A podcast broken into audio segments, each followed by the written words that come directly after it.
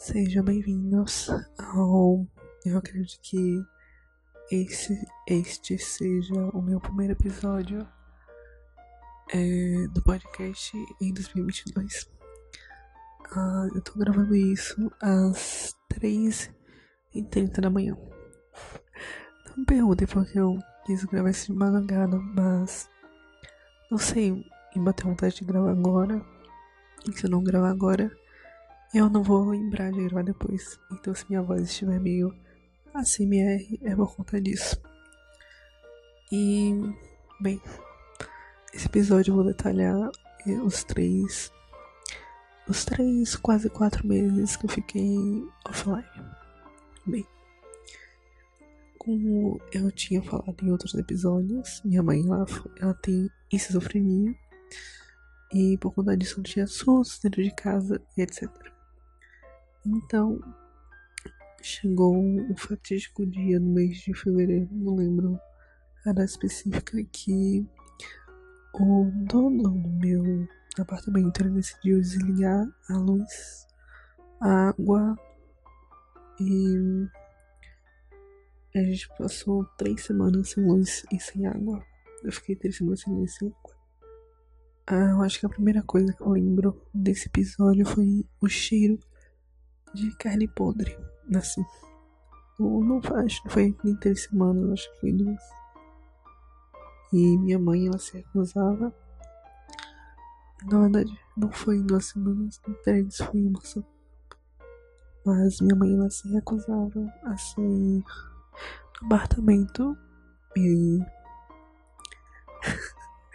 depois disso, depois disto, ele chamou a polícia e a polícia invadiu minha casa porque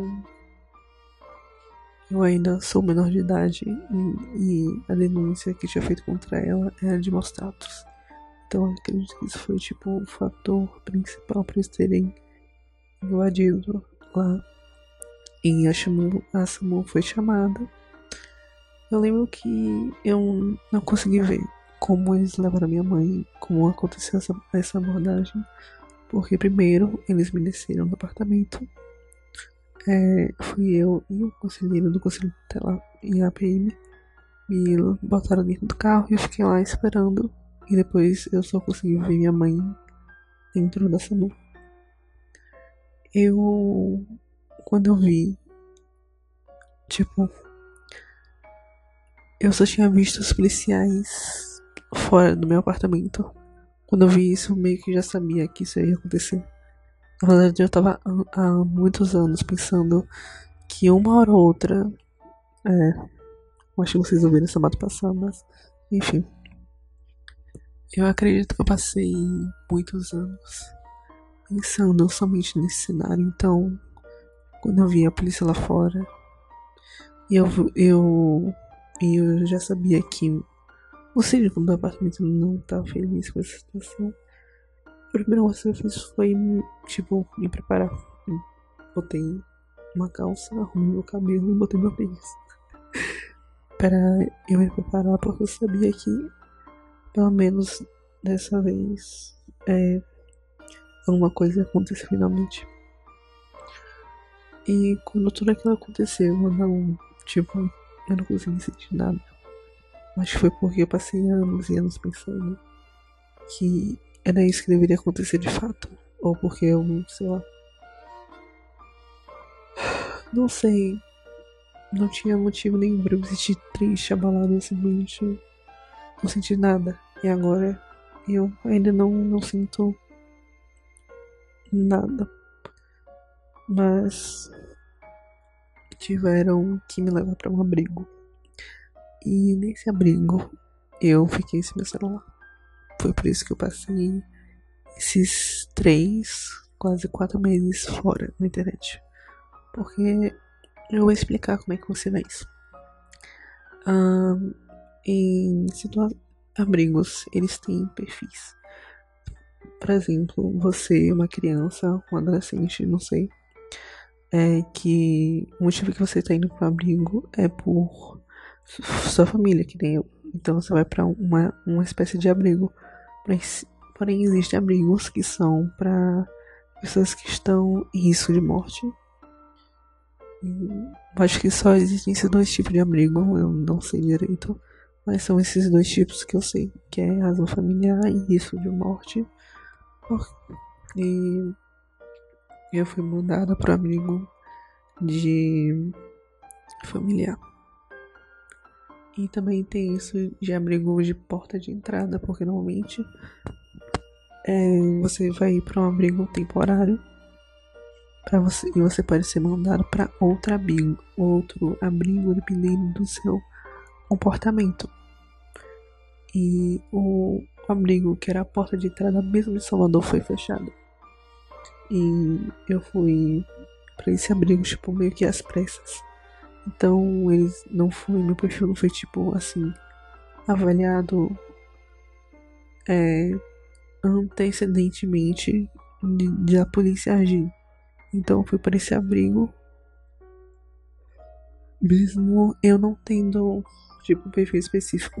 Por exemplo, se você é uma criança que já se envolve com droga, é, prostituição, tudo isso, você provavelmente vai para um abrigo consideravelmente mais normal. E eu fui para esse um abrigo assim mais normal, que é o que a gente tem a imagem na cabeça. Porém, existem outros abrigos que esse sim era o meu perfil, que são crianças que crianças ou adolescentes que querem e são educadas não educadas, que são. que, tipo, têm educação e querem fazer alguma coisa da vida delas. Porque, por exemplo, esse abrigo de porta de entrada que eu fui, a, as crianças, a maioria dos, do pessoal de lá era criança. Eu era mais velho de todos, todo mundo lá, eu menos dois garotos que estavam lá. Eu era mais velho de todos eles. Então, e eles não queriam, tipo, fazer nada. Eu acho que eles estavam acostumados à situação deles e viram que o abrigo não ia servir pra, pra nada. Tanto que eles, muitos deles fugiram, mas depois eu conto mais sobre isso nos, nos adolescentes que fugiram. Enfim. Aí eles primeiro eles têm que estudar o seu perfil antes de te mandar para abrigo, imagino que seja assim. Ou eles vão estudando o seu perfil é, enquanto você está no, no abrigo. E depois deles te estudarem, eles vão te mandar para outra outro abrigo que se é, que é mais adequado para você. Tipo como eu tinha um como eu era mais educada, eu era mais velha e eu, eu a situação, minha situação era tipo muito temporária, porque eu tinha eu tinha minha irmã que queria ficar comigo e tal. Então não havia motivo de eu ficar nesse nesse abrigo com um monte de honestamente eu não tenho outra palavra melhor, então eu vou ter que falar drogados, assim, sei lá.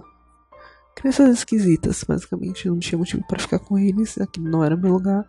Então só depois eu fui para esse abrigo. E. Eu passei. Deixa eu ver, eu passei dois meses nesse abrigo de porta de entrada e só depois eu fui pro o abrigo que era meu perfil. Eu só falo abrigo A e B, porque eu acredito que eu não posso realmente falar os nomes qualquer jeito. Enfim. Ah, o primeiro dia que eu cheguei no abrigo foi meio interessante. Porque lá tinha. A primeira pessoa que me recebeu no abrigo foi uma garota trans chamada Bruna. Ela, ela, ela era muito animada, ela era meio maluquinha das ideias. Também tinha, tinha duas garotas trans no, no abrigo. A Bruna e a Kathleen. A Kathleen. o ápice das pérolas, meu Deus. Assim. Os meus primeiros dias do abrigo eles foram basicamente normais. digamos assim.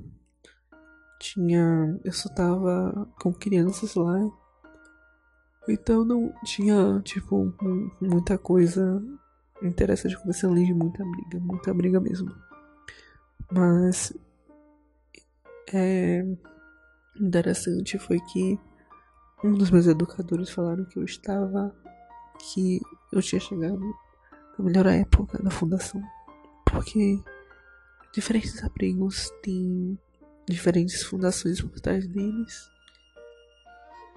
Não sei exatamente como funciona, só sei que cada fundação tem seu jeito de abrigo. E que o meu já tem situações piores. Mas também não quero nem saber o que é o pior comparado àquilo tudo. Não quero dizer que, tipo, os profissionais que estavam com a gente, né, que a gente chama de educadores, que são basicamente os nossos pais, que funciona assim.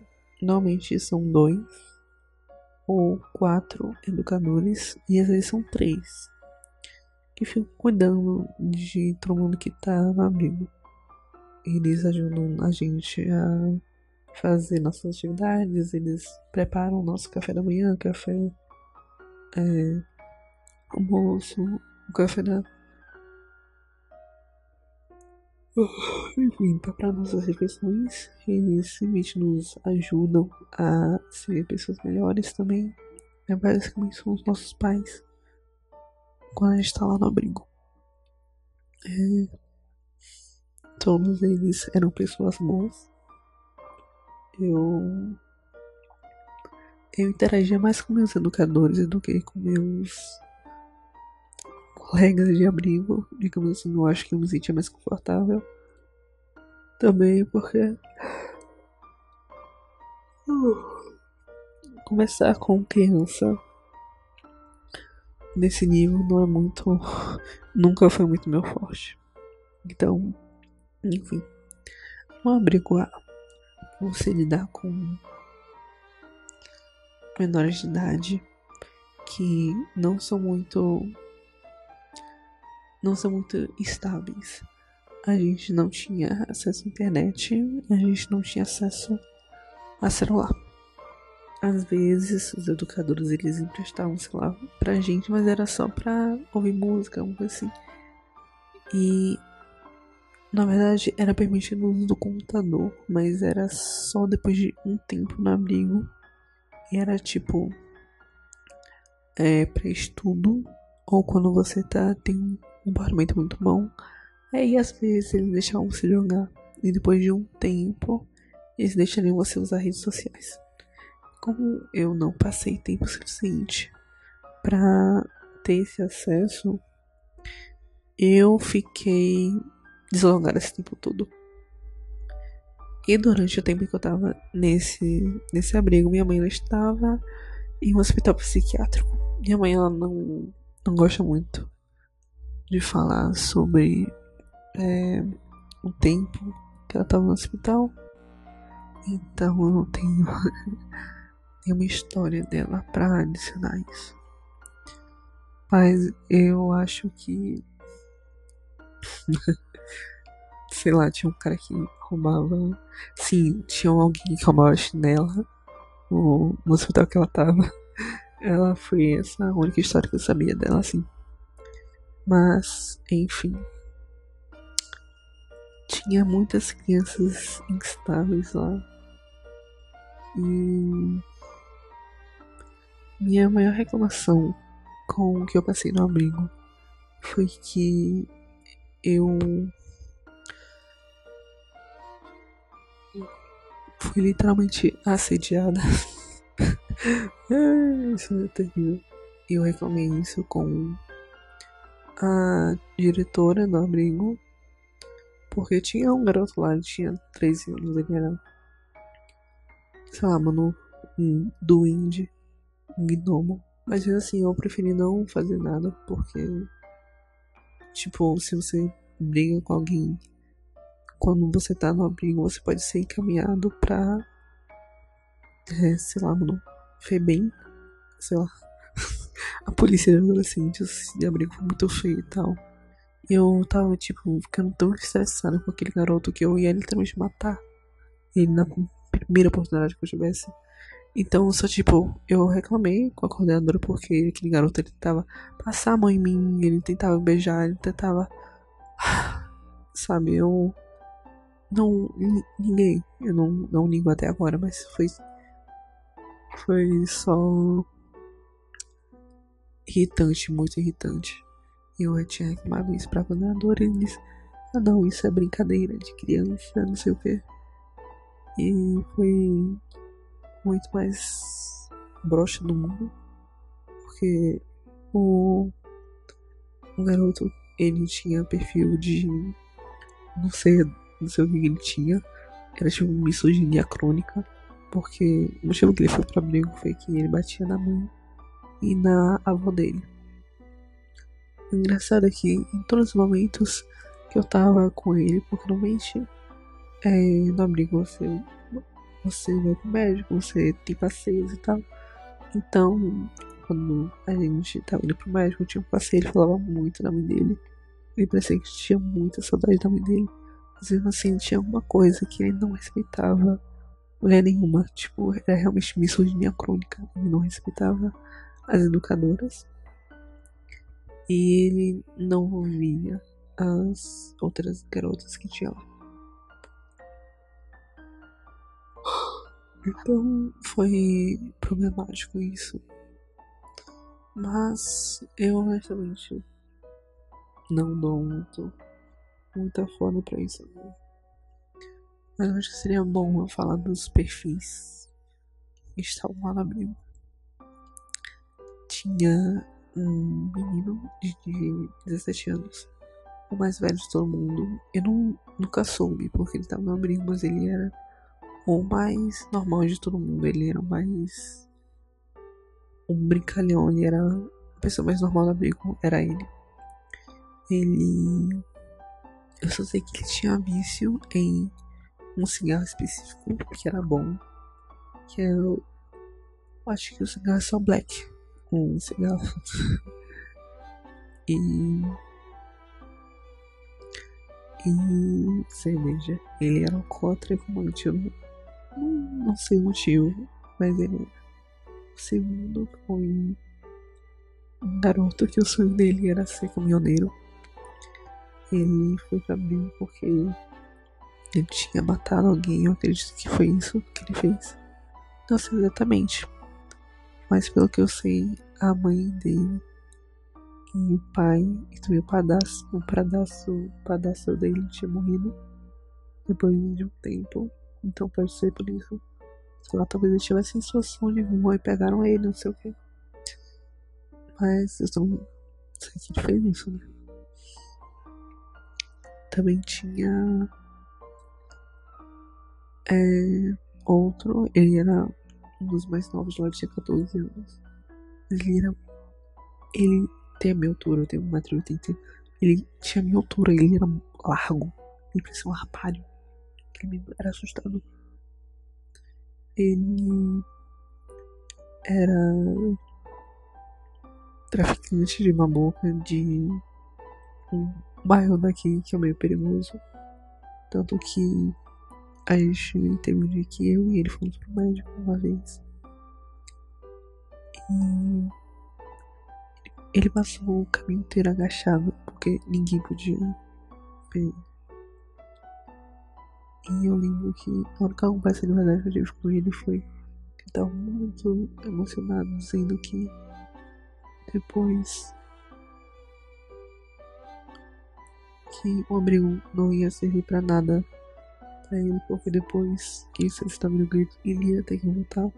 Mas senão o coroa, né, que é como a gente chama aqui o tipo o dono da boca, do, do morro é chama de coroa.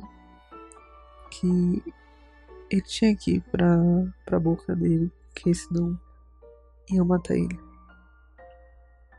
Foi tipo o único momento que a gente conversou assim, de verdade. Mas nem sei se isso é verdade, porque ele é, também era muito brincalhão, mas ele, tipo, ele era muito grosso. Então, sei lá. mas eu lembro que, que essa foi a história dele.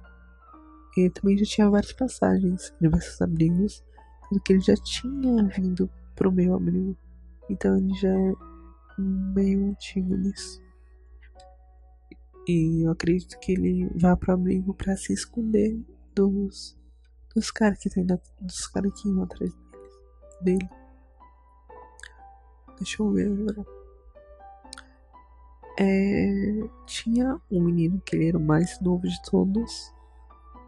Que ele tinha uns 10 ou 12 anos. Não sei o que ele tinha, mas ele era mentiroso compuls compulsório.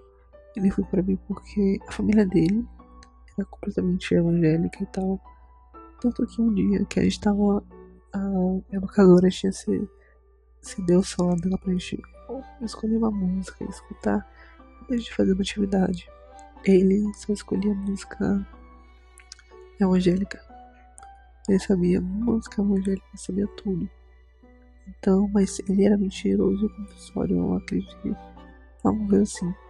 Então ele inventou que alguém da família dele tinha estuprado ele. Fizeram os exames nele, deu negativo, mas assim, ele veio para abrigo. Mas foi isso, ele foi, inventou essa história da família dele, meio que estragou a família dele e ele veio pra abrigo. Ah, deixa eu ver o outro. É, realmente, eu falei o perfil de todos os garotos que estavam lá. Agora das meninas, só tem, só tem uma que eu sei. Que é a. Uma garota de uns 12 anos, 12 anos. Ela era aviãozinho, mas ela foi para abrigo porque o pai dela tinha a espancado e do nada ela foi para abrigo. O pai dela não sabia que ela, que ela tava no abrigo. Verdade tem outra aqui que também sei a história. Ela era a mais nova também. A mais nova de todas. Enfim, voltando pra essa. O pai dela espancava ela. Ele era muito ruim pelo que, ela, pelo que ela me dizia. E não sei, eu acho que ele era envolvido com droga também. A mãe dela era uma pessoa rica, só que ela perdeu tudo pra, pra droga. Era a única pessoa. Acho que era uma das únicas pessoas que prestava na vida dela. A menina mais nova. Esse. O caso dela pra mim foi o mais chocante de todos. Ela tinha. uns 10 anos. E a mãe dela prostituía ela. E desde que ela tinha uns oito anos. E essa menina foi forçada a se casar com, com um. Deixa eu lembrar. O namorado da tia dela que senão ele ia matar a família dela toda. Pelo menos foi essa a história que ela me contou.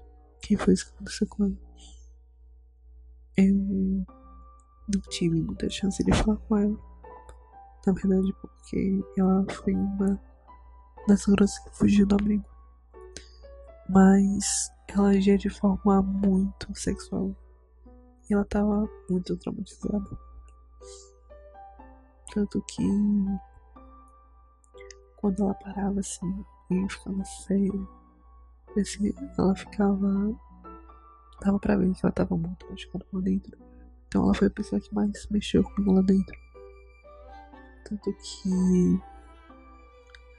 Eu acredito que ela esteja desaparecida até hoje.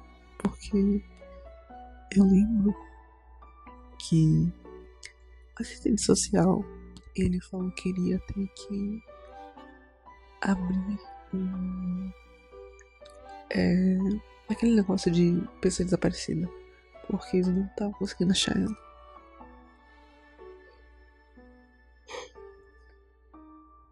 Na verdade, lembrei de outra pessoa que eu não sei a história até hoje.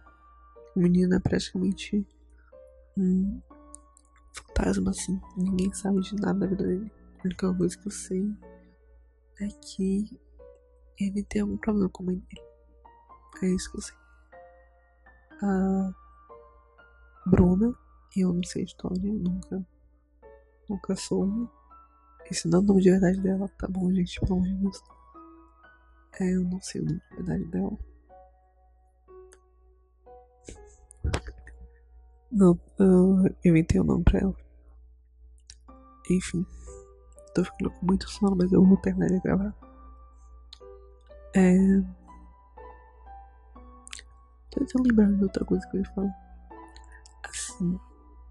Catherine. A Catherine, meu Deus.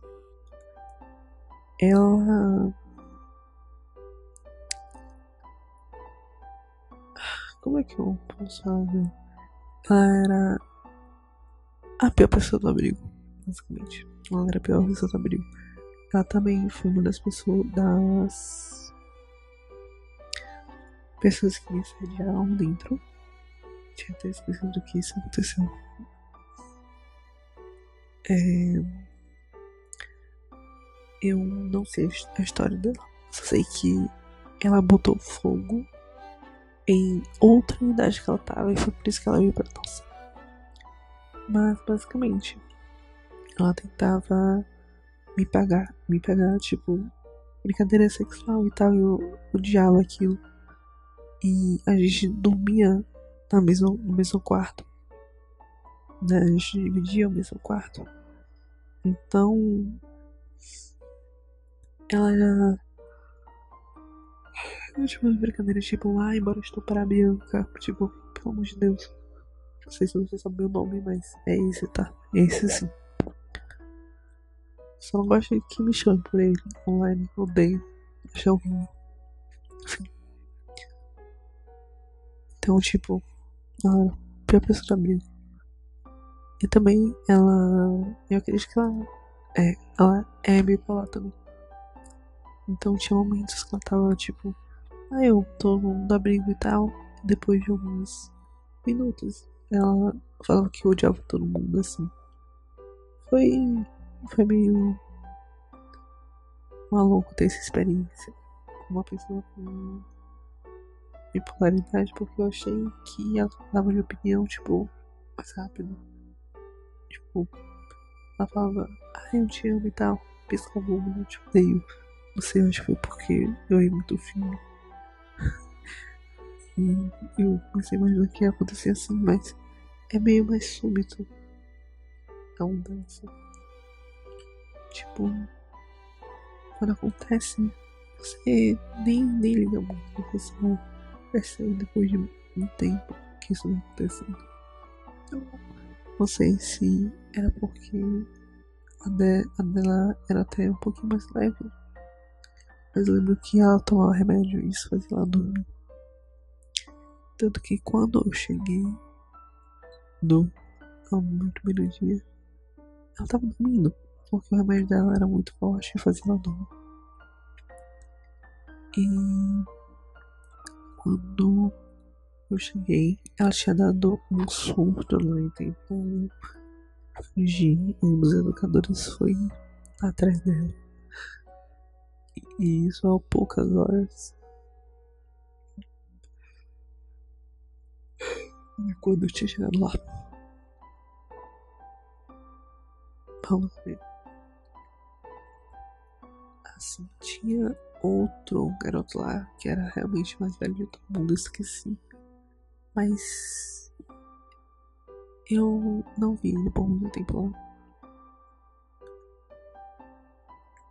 Então, não interessa. Nem falei com ele, não, nem sei o nome dele. Se eu souber, eu não lembro. Então não importa muito.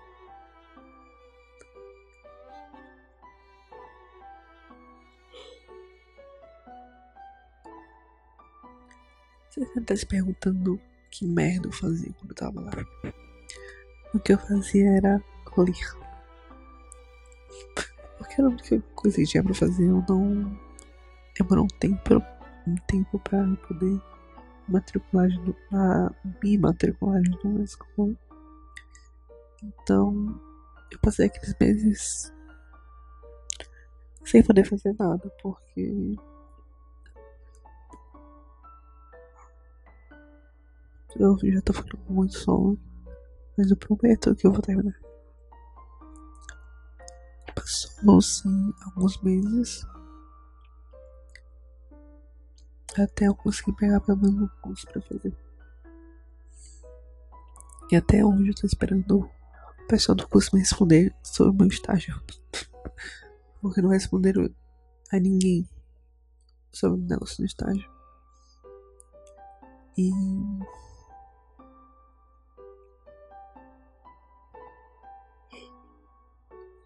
A coisa mais interativa lá era as brigas que tinham.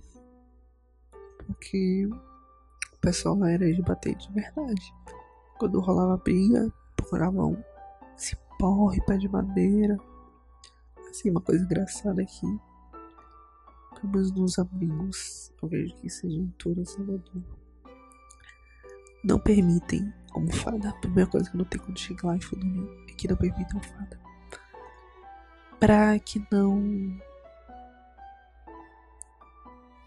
É, sabe, tente matar outro coleguinha com almofada.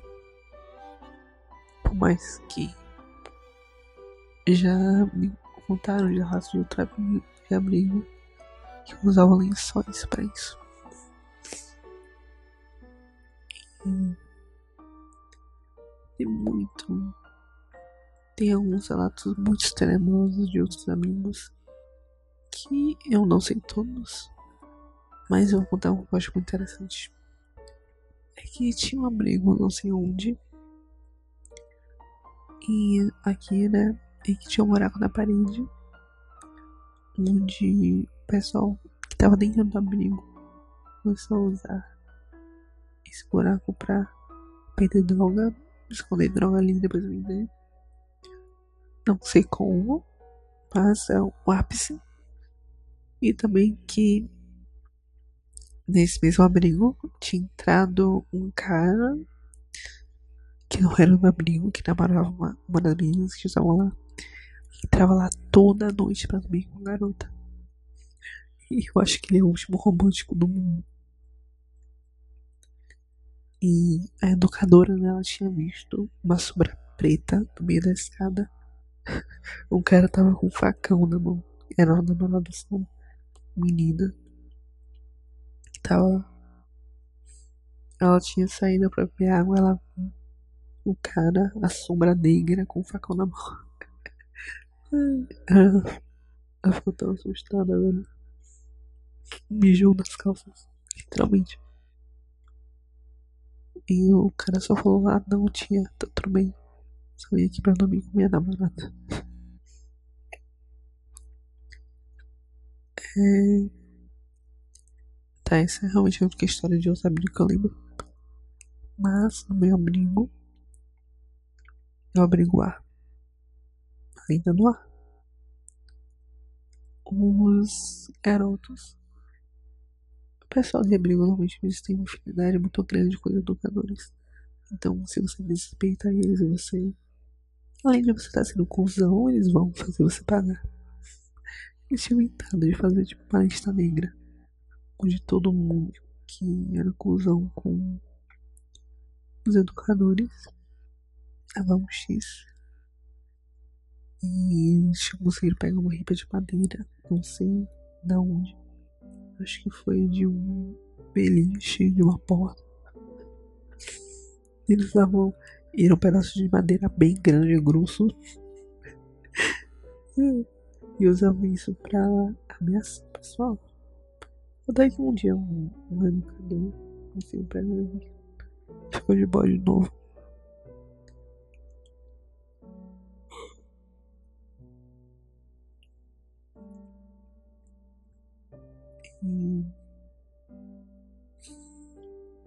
Tem histórias muito. Eu tenho muito mais histórias no abrigo A do que no abrigo B, porque o abrigo B era para pessoas mais normais.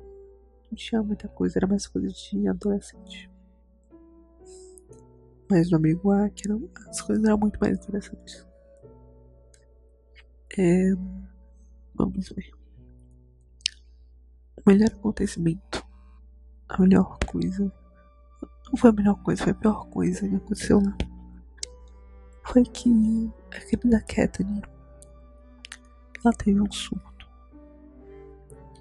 Ela conseguiu fugir do abrigo e ela começou a pegar pedra e tacar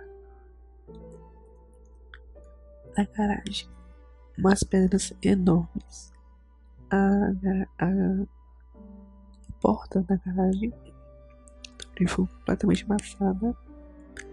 Ela chegou a tacar a pedra pros meus coleguinhas, né, meus amigos, amigos, kkk, que estavam vendo tudo aquilo que estavam na varanda, porque a cada abrigo não é tipo um certo edifício. Eles um é uma coisa diferente. Por exemplo, o abrigo A era mais uma casa, mas no entanto, um abrigo B era tipo mais um hotel que não é mais utilizado.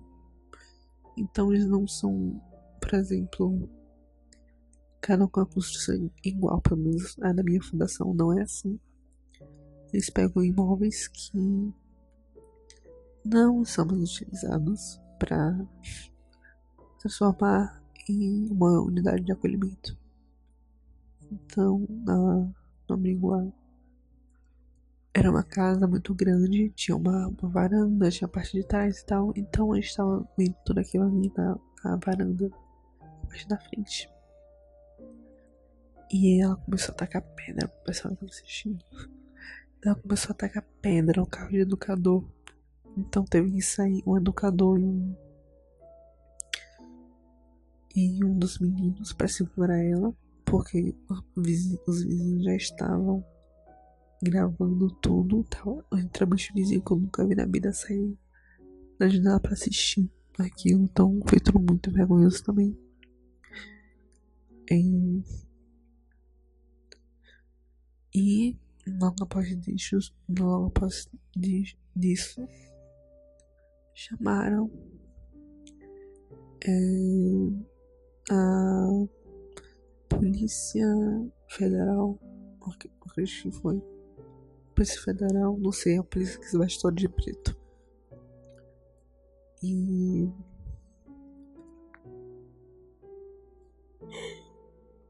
Eu não sei se foi os educadores que chamaram porque eu lembro que eles estavam tentando ligar pra alguém pra conter ela.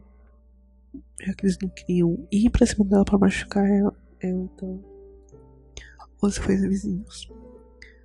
Mas eu lembro que um dos policiais ele entrou no, no nosso quarto, né, no quarto das garotas. Ele sentou na minha cama, porque no minha a gente tem beliches, não tem uma cama separada, a gente tem beliches. E eu dormia na parte de baixo, eu gosto, gosto de dormir na parte de cima porque eu sinto que vai desabar aquilo ali, eu acho terrível. E sentou na minha parte da cama botou é, ela pra conversar com ele, né? Fechou a porta. Eu só ouço ele. Eu não. Mano, uma das coisas que ele falou foi que se, se ela fizesse isso novo, ela, ele ia meter a faca nela, alguma coisa assim. Então foi uma conversa muito educativa. Ajudou realmente ela a superar tudo isso. Assim, eu nem falei a coisa mais importante do personagem dela. Personagem não, né? Mas ela, ela tinha um fascínio por querer ser deputada. Ela queria ser prefeita de Salvador. E ela realmente era uma. Ela era obcecada por isso. Ela fazia brincadeira. Ela só fazia brincadeira disso. Ela falava para todo mundo que ela queria ser. Ela falava pra. Ela assistia negócio de política. Então ela, ela, era, ela era meio fanática por, por isso. é, era a melhor coisa dela. Era esse fanatismo por política. Enfim, voltando ao assunto. Ah. E depois disso, ela já teve outros surtos que ela tentou bater na, no assistente social, nos educadores, enfim. Nada muito preocupante. Vamos ver. Assim, as fugas. Bem, como a maioria são do pessoal de abrigo são adolescentes que foram colocados em abstinência, a maioria deles, quando foge, é pra fumar, pra, é pra transar. Então, é. Bruna e a menina de 10 anos, elas fugiram juntas.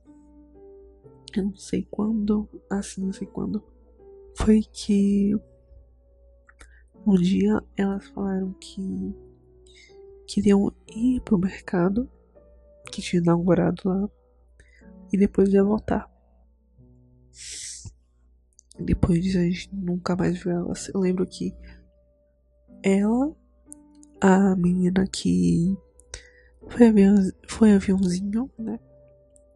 Catherine, Bruna Vou chamar a menina, a menina aqui de 10 anos de, Júlia. E a aviãozinho de Fernanda. Então foi Júlia, Fernanda, Catherine e Bruna. Elas estavam discutindo assim. Elas estavam discutindo no quarto. Então foi Bruna. Bruna falou pra. pra. Júlia. Mano, bora evadir, né? Porque a gente não fala fuga, a gente fala evadir. Porque honestamente os educadores eles não podem é, realmente impedir que o pessoal fuja. Tipo, é porque aquilo não é uma prisão. Eles não estão sendo mantidos lá à força, eles estão sendo acolhidos. Então, se eles querem é, fugir, eles na verdade vão estar evadindo, por exemplo, você não foge dentro do shopping, você entrou lá por vontade própria, você percebe por vontade própria. própria. Você. Mas quando você tá, sei lá, fugindo de um incêndio, você fala, você invadiu o shopping. É, pelo menos é assim, a lógica. Se tiver errado, foda-se. Enfim. É... Então foi Bruna que botou essa ideia na cabeça de Júlia.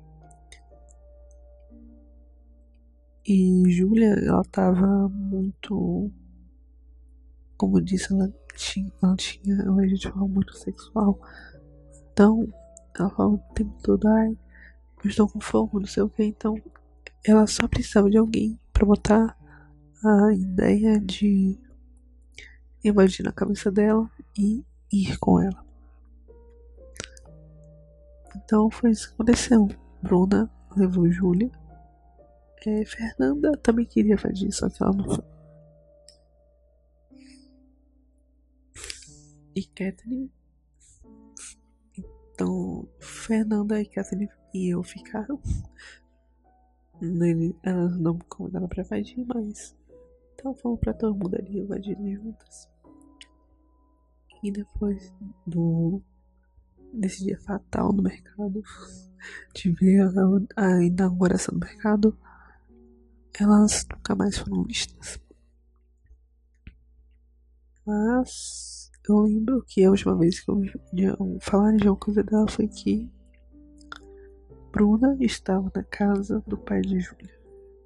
Pelo menos foi isso que eu ouvi me, me falar.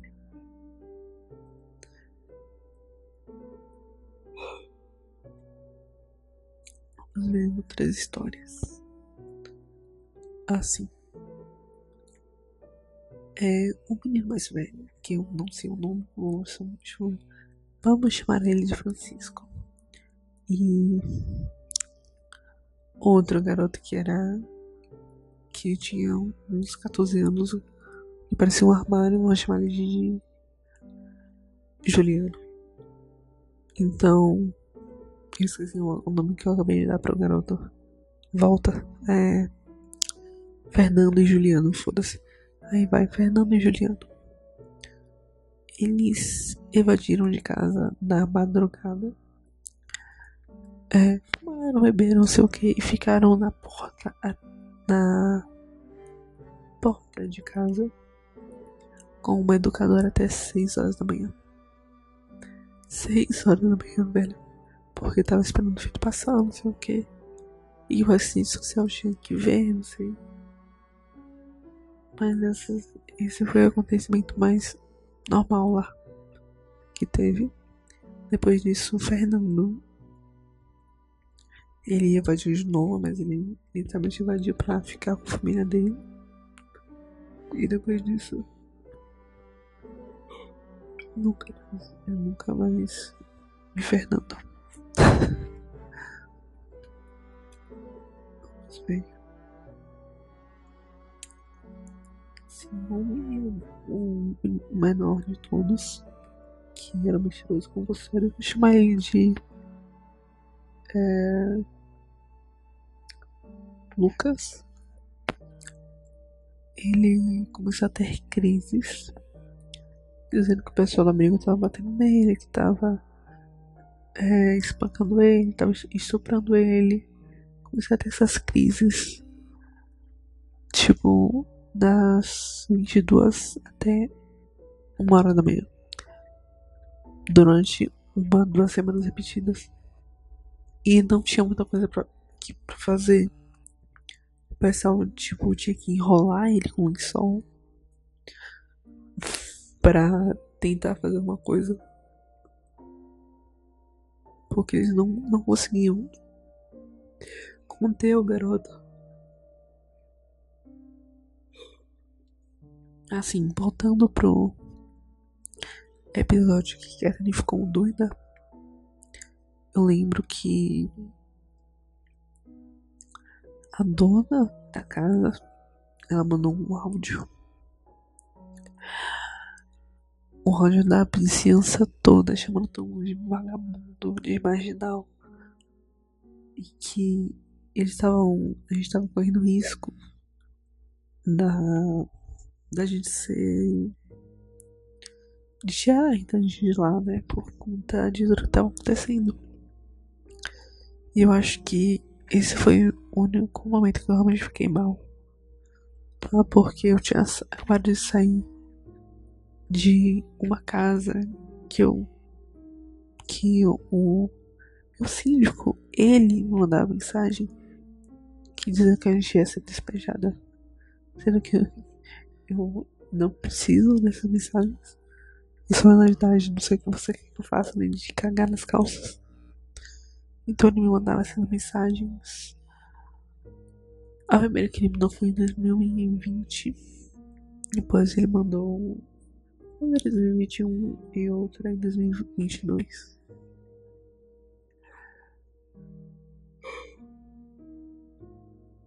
Dizendo que ia nos despejar, então tinha acabado de sair de uma casa onde eu sofria esse despejo pra ir pra outra, tá ligado? Então, isso foi um dos únicos momentos que eu realmente fiquei meio mal lá, meio chateada. E depois disso, o pessoal da vizinhança começou a evitar tanto os acolhidos, né?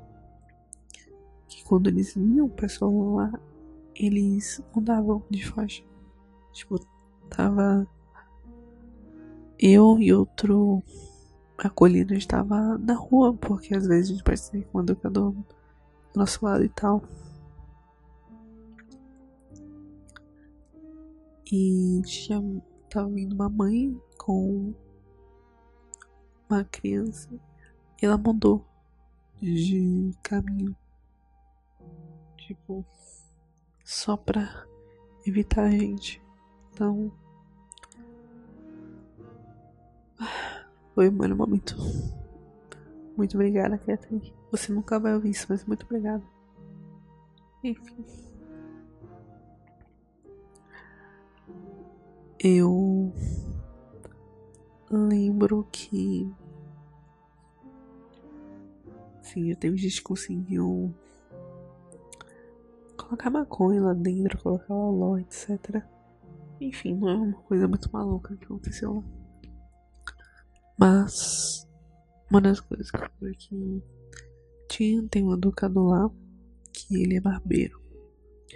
Então, tinha vezes que ele ia lá pra cortar, que ele levava, ele não ia lá nele, levava as coisas dele, máquina, tinta, não sei o que, pra cortar o cabelo do pessoal, dos meninos. E não sei como, mas ele deixou uma gilete cair no chão. E Fernanda. Eu acredito que foi esse nome que eu dei pra menina que era vilãozinho, não sei. É que seja. Fernanda, ela encontrou essa lâmina e cortou o pé dela. Simplesmente cortou. Eu não lembro o que aconteceu com Fernanda nesse dia porque eu tive que sair pra ir no médico logo depois. Mas lembro que eu ouvi um educador falando com ela. Falando, falando não, né? Falando um pouquinho mais alto que normal com ela. Não lembro o que, que aconteceu. Mas Fernanda, ela, ela era meio maluca. Porque ela já quase infartou um dos educadores que estavam lá. Ela era o Satanás. Basicamente na casa. Ela se dizia que era o diabo necessário pro pessoal de lá.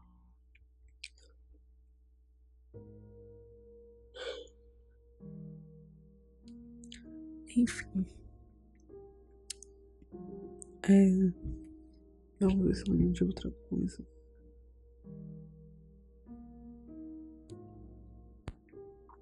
Ah, sim. Lembrei de outra coisa aqui.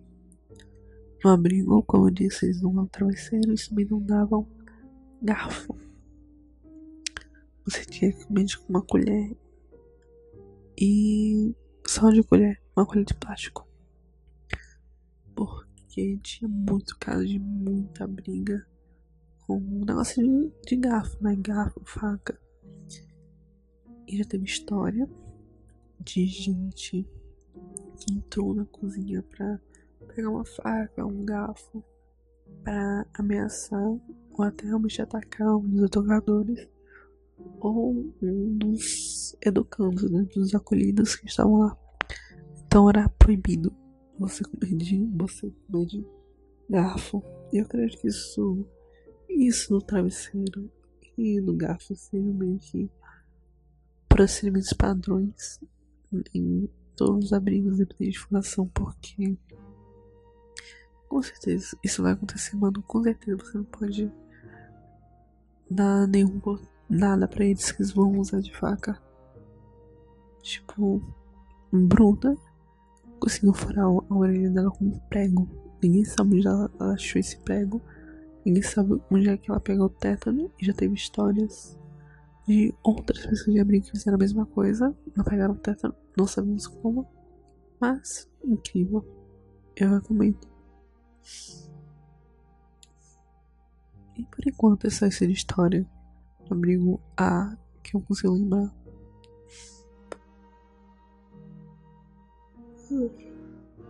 Enfim, que sejam minimamente interessantes. Abrigo B. Não, aí nós já temos pessoal com 16, 17, praticamente 18 anos lá dentro. E esse foi o abrigo mais meh de todos. Confesso que eu não gostei muito de passar muito tempo lá dentro, eu preferia estar no Amenguá porque no Amenguá tinha briga. E era briga de verdade, a pessoa pegava qualquer coisa pra se bater e eu achava aquilo incrível. Era muito entretenimento grátis, vocês não estão entendendo. Aí no Amigo B era liberado você usar celular, usar internet, Mas quando eu cheguei lá, nas minhas semanas que eu fui passando lá, eu meio que já não pude ir tendo celular porque meu celular estava na mão da minha irmã porque o dela tinha quebrado. Pra vocês verem. Uh, é isso que irmã mais nova tem, tem que aguentar.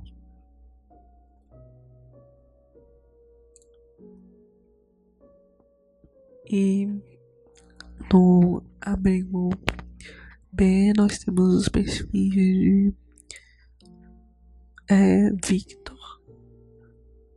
Não, Victor é o nome ruim. É Pedro. Que levou facada da mãe. Facada da mãe, que era viciada em cocaína. Por isso que ele estava lá. Nós temos Fernanda de novo. Fernanda Silva. Ou só Fê. Vou chamar ela só de Fê. Fê, que a história era muito parecida com a minha. Tanto que a mãe dela tinha, tem a mesma doença que a minha. Só que aparentemente também tem bipolaridade. Então ela tem basicamente a mesma história que a minha. Por isso que ela tava no amigo. Nós temos Rafael, que não sei o motivo que ele tava abrindo, mas eu sei que ele é fumante desde os oito anos, desde os oito anos de idade dele. Nós também temos Isadora, que também tem probleminhas.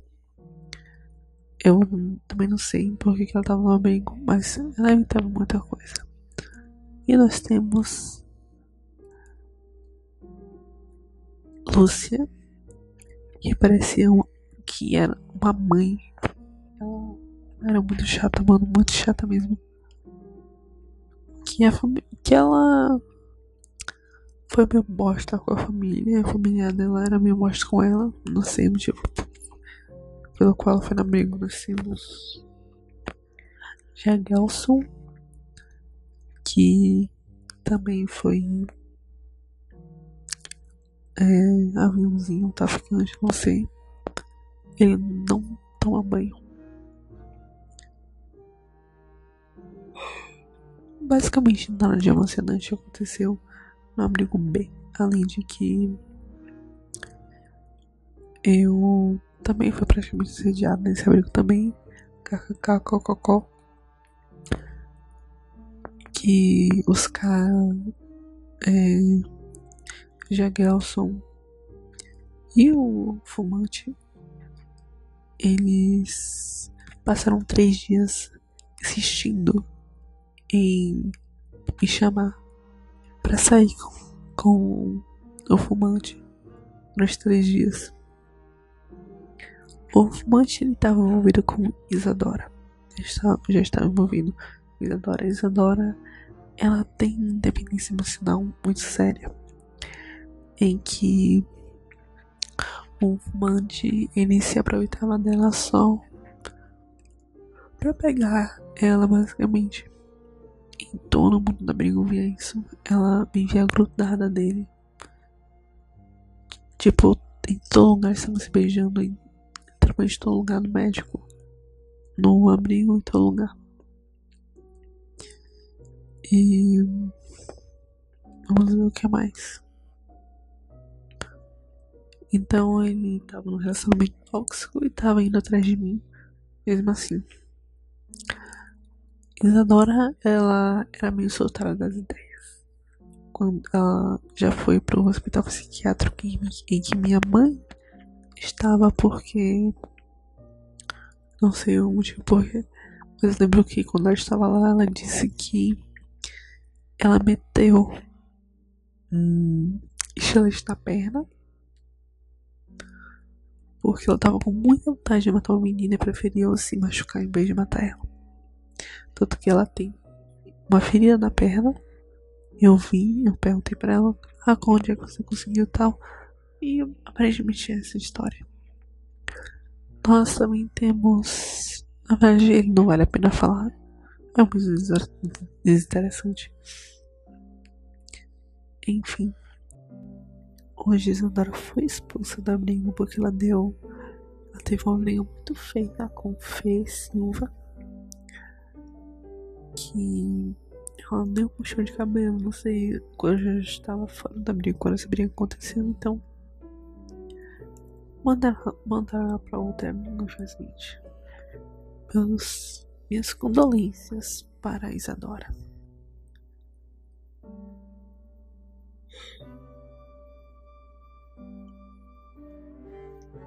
Nós temos Luísa e Jagelson, que também não se separavam um do outro, era, era mais insuportável assistir. O garoto não tomava banho, ficava em cima dele ela mandava ele lavar a roupa dele. Meu Deus, era simplesmente horrível, horrível. Ela era basicamente mãe do cara. Mas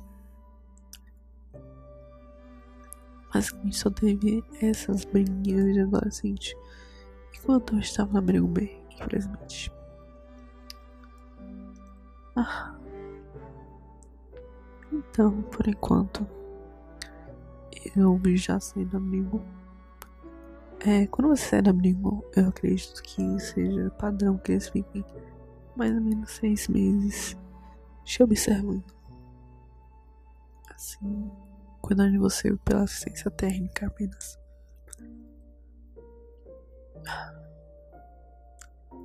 E conseguiram um psicólogo para mim também. Não sei porquê, mas eu acredito que seja procedimento padrão também, pois no sistema abrigo você tem meio que um psicopedagogo para falar com você uma vez na semana também.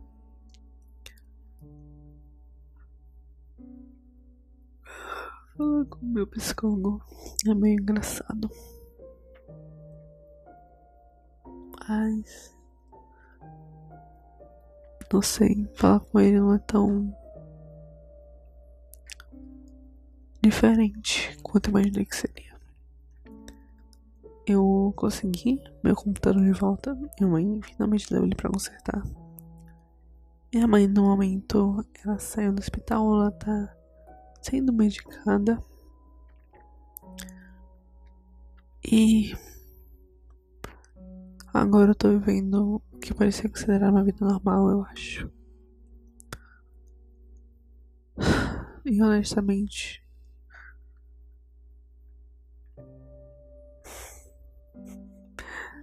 E honestamente eu não sei como lidar com isso. Eu passei tanto tempo com um estresse só na minha cabeça e agora eu não tenho mais que me estressar com isso. Que é meio estranho. Eu só aprendi a viver com essa preocupação, com esse estresse e agora não, não tenho mais. Não tenho mais. Então eu tô meio desconfigurada. Eu também acredito que eu tenho, não sei, algum, algum perfil de, de ser associativo que eu sinto que que tudo que tá acontecendo não tá acontecendo. Parece que eu tô num sonho, não é tipo falando de, de um jeito bom. Mas parece que eu tô sonhando. Não, parece que nada é real. Parece que tudo vai desaparecer em. Quando eu fechar os olhos, eu vou estar. Tá... Não vou estar tá aqui. Que eu não estou aqui. É bem difícil eu tentar simplificar isso. Mas parece que eu não tô na realidade assim. E eu acho que isso tá me prejudicando muito, porque eu sinto como se eu não fosse quando eu tava na briga, estava, minha situação com isso estava muito pior. Agora que eu tô. Eu acredito que eu tenha desenvolvido, desenvolvido isso por, sei lá, coping. Tentando lidar com toda essa merda que eu tive que lidar desde 10 anos por conta da minha mãe. Eu acredito que eu tenha desenvolvido isso. Mas eu não tive chance de discutir isso com meu psicólogo. Não sei o que ele vai dizer sobre isso. Honestamente, eu. Espero não ser diagnosticada com nada. Eu sei que tem provavelmente uma coisa errada com isso, mas lidar com diagnóstico que oficialmente tem alguma coisa errada comigo é meio bizonho, eu acredito. Mas enfim. Eu também tô muito em dúvida sobre a faculdade que eu quero fazer. Eu falei que queria fazer psicologia, mas acredito que eu queria mais fazer criminologia em específico. Mas eu não sei se eu devo fazer criminologia ou só fazer arte e design. Porque eu sinto que a arte é realmente a minha merda. Não importa se eu tente fazer outra coisa, eu só volto pra, pra isso. É, é, a habilidade mais merda que eu nasci. Mas eu me sinto feliz quando eu desenho. E ultimamente eu não tô conseguindo desenhar, eu acho que é por do tempo que eu passei sem fazer nada. E isso também é meio bostola. Porque como é uma das únicas coisas que me move assim. Tipo. Em uma. Quando eu tava ainda na minha situação miserável, pensava muito em matar. Mas um dos motivos que eu não fazia isso era o Aí no meu prédio ser muito pique. Não ser alto o suficiente pra eu poder me jogar. Eu morrer de verdade em vez ficar paraplégica. É que eu quero. Eu queria ver meu, meu progresso como artista, eu queria ver se eu realmente ia ter atingido todos os meus objetivos que eu queria. Então é uma das coisas mais importantes que eu tenho. Assim mesmo eu não desenhando muito. Eu não sei porque isso é tão importante pra mim. Tipo, eu comecei. O primeiro desenho que eu fiz foi por conta do episódio Chaves, que ensinava como fazer um porco com letrinhas, era tipo P, W, A, Q, alguma coisa assim. E eu fiz aqui, eu mostrei pra minha mãe. Eu literalmente falei, meu avô. eu sou troll desde criança. Eu lembro que esse foi definitivamente o primeiro desenho que eu fiz. Talvez eu não deveria ter assistido esse episódio do Chaves.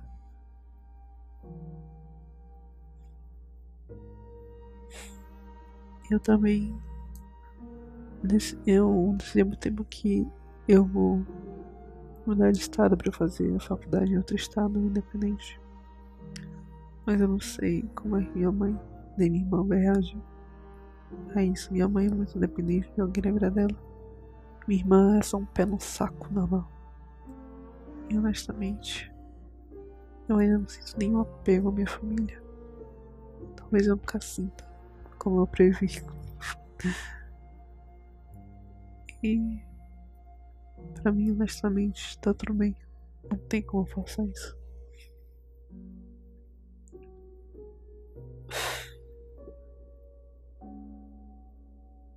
Mas eu realmente cansei daqui.